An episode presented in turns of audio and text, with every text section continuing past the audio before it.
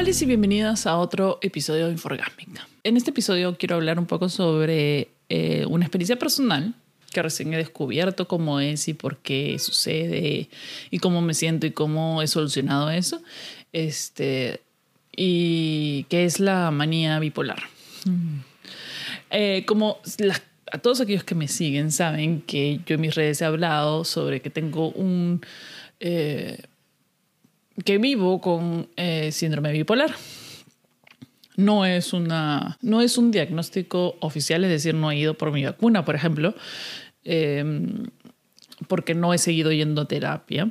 Probablemente si fuera tendría un diagnóstico eh, específico, pero no fue la primera vez, o sea, es, es un diagnóstico recurrente de las muchas varias terapias que he llevado en la vida, ¿no? No es un autodiagnóstico tampoco, eh, ha sido dado por personal de salud, eh, pero no es un eh, síndrome bipolar extremo como el que padecen o viven algunas otras personas. El síndrome bipolar se caracteriza por, por alternar indistintamente el tiempo o la duración entre dos estados, la depresión y la manía. Por eso cuando mucha gente me pregunta en redes, ¿cómo haces con la ansiedad? Yo respondo, yo no tengo ansiedad, yo no sufro de ansiedad. A veces me angustia, a veces me dan otros tipos de sentimientos que vienen con la depresión, pero no me da ansiedad. Entonces, si bien los remedios para el síndrome bipolar incluyen el clonazepam, eh, no, no sufro, no sufro y en estos momentos no estoy tomando eh, la medicación porque me da muchísimo sueño y no me estaba funcionando. Estoy usando otro tipo de medicación.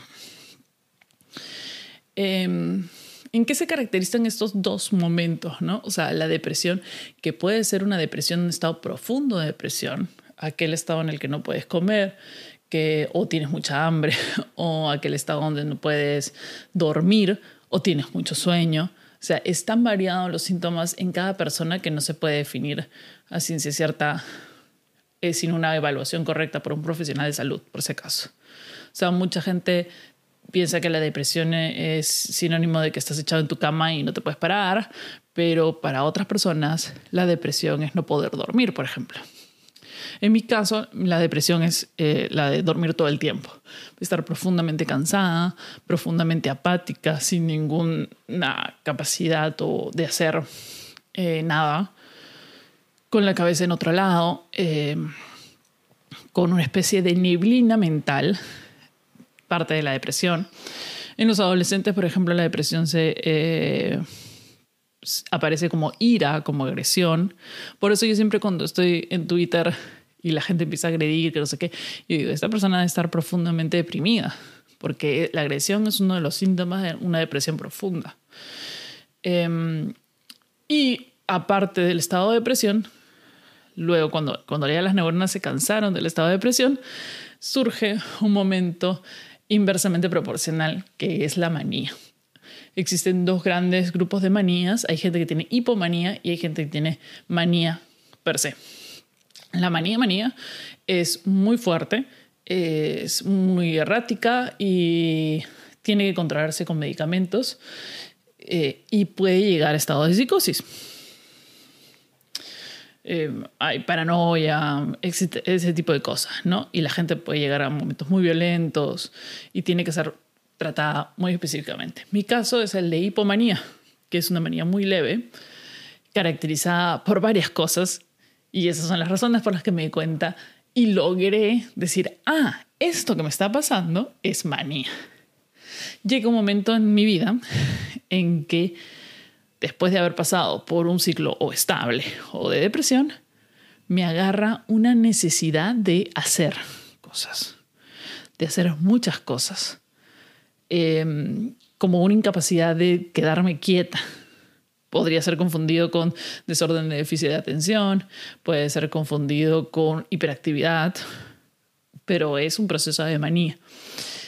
Eh, proceso de manía en el cual se puede o la gente realiza diferentes cosas, como una necesidad exacerbada de salir, de establecer relaciones sexuales riesgosas, es decir, ir y tener sexo con mucha gente, eh, por periodos de hacer cosas como, por ejemplo, teñirte el pelo súbitamente a las 3 de la mañana, como he dicho yo, eh, porque tienes esta idea y hasta que no la realizas, empieza a ser como, necesito, necesito pintarme el pelo, necesito pintar, ya no sé qué hacer. Entonces, no sé qué hacer con el pelo, no sé qué hacer con el pelo. Y en un momento otro agarras y, no, no sé, me paro y me voy y me pinto, que es básicamente como me ocurre a mí la mayor parte de las veces. La primera vez que me pinté el pelo fue así, fue, o sea, es como, es como una sensación de ansiedad, pero no es ansiedad y tienes esta sola idea que está ahí en tu cabeza.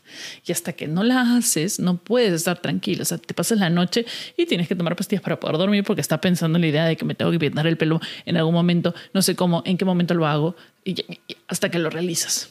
Independientemente de la hora. O sea, yo he hecho, me he pintado el pelo nueve días de la noche.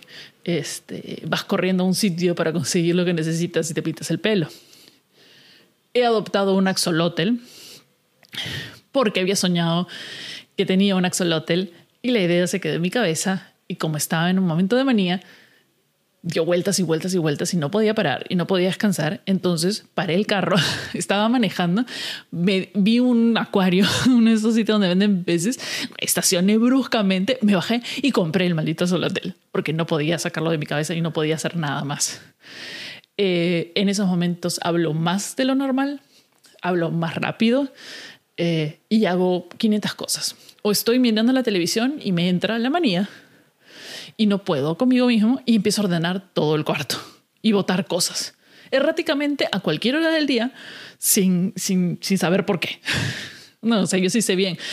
Me he dado cuenta y he estado definiendo todos aquellos momentos de mi vida mirando de acá para atrás en los cuales estaba pasando por ese proceso.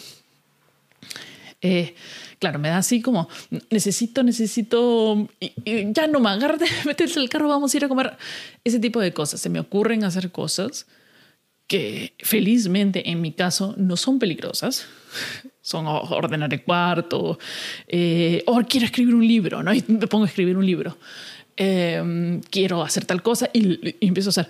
en mi caso, felizmente han sido como bastante productivas y, y, las que he podido lograr, las que han tenido un término y no han sido actividades riesgosas. Mucha gente sí eh, realiza este, cosas erráticas y que pueden poner en riesgo su vida o la de los demás, pero eh, en, cuando no están controlados, ¿no? En la hipomanía no tanto. Generalmente se pone un, un riesgo emocionalmente, ¿no? Pero no, no perjudica a los demás.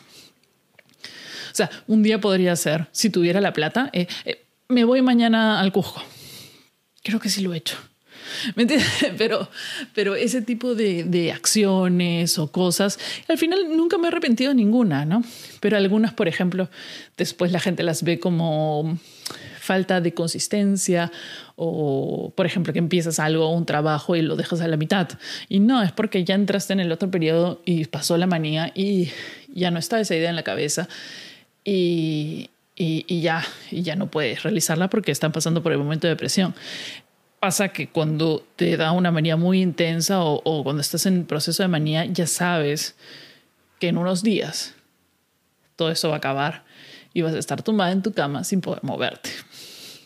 Entonces, mucha gente con síndrome bipolar lo que hace es aprovechar ese periodo de manía y realizar todo lo que tiene que realizar porque eh, sabe que después no va a poder funcionar a la altura. Y se sienten más funcionales cuando están en esos procesos de manía. Hay una película muy linda, hay una película eh, que son una serie de cortos que se llama eh, Love, Historia de Amor, o me parece. Y uno de los cortos con Anne Hathaway, ella habla de, de su bipolaridad.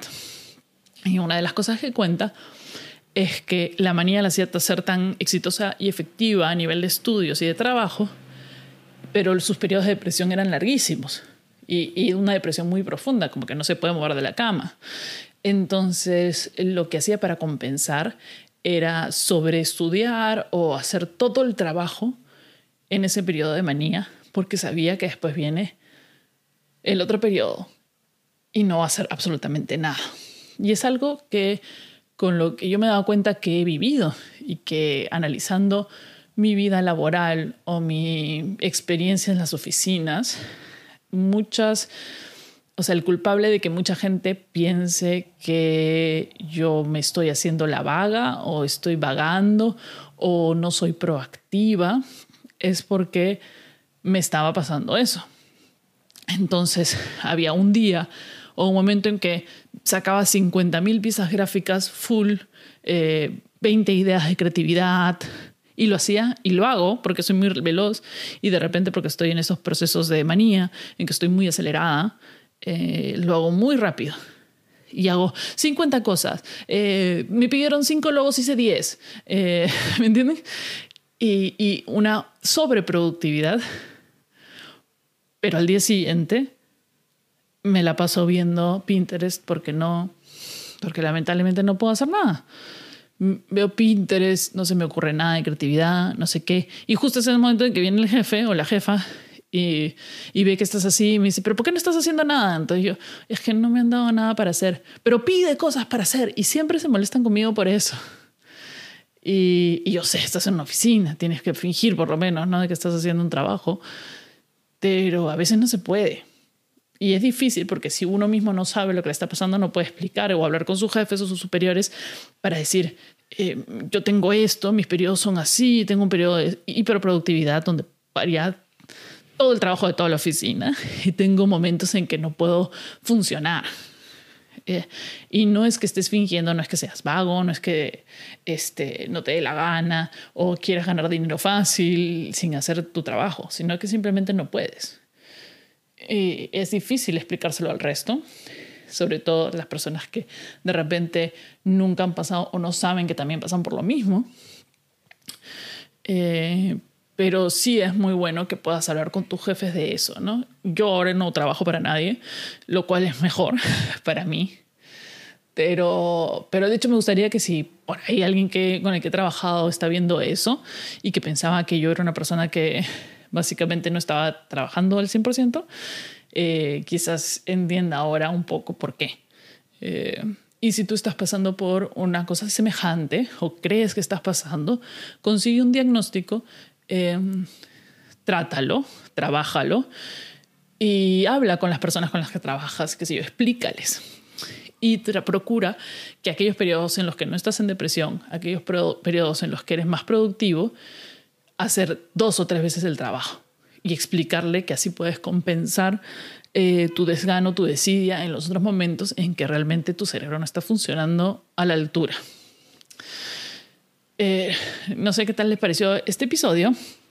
Si ustedes piensan lo mismo, si han pasado por un proceso semejante, si conocen más del tema, eh, escríbame, ya sea en los comentarios del video o en mis redes sociales. Recuerden que pueden ver este episodio en YouTube y pueden escucharlo en Spotify o Apple Podcast. Y que lo más importante para mí es que puedan compartir este episodio con quien lo necesite y así me van a hacer crecer y van a hacer crecer Inforgásmica. Este, así que muchas gracias si lo hacen y nos vemos en el siguiente episodio de Inforgásmica.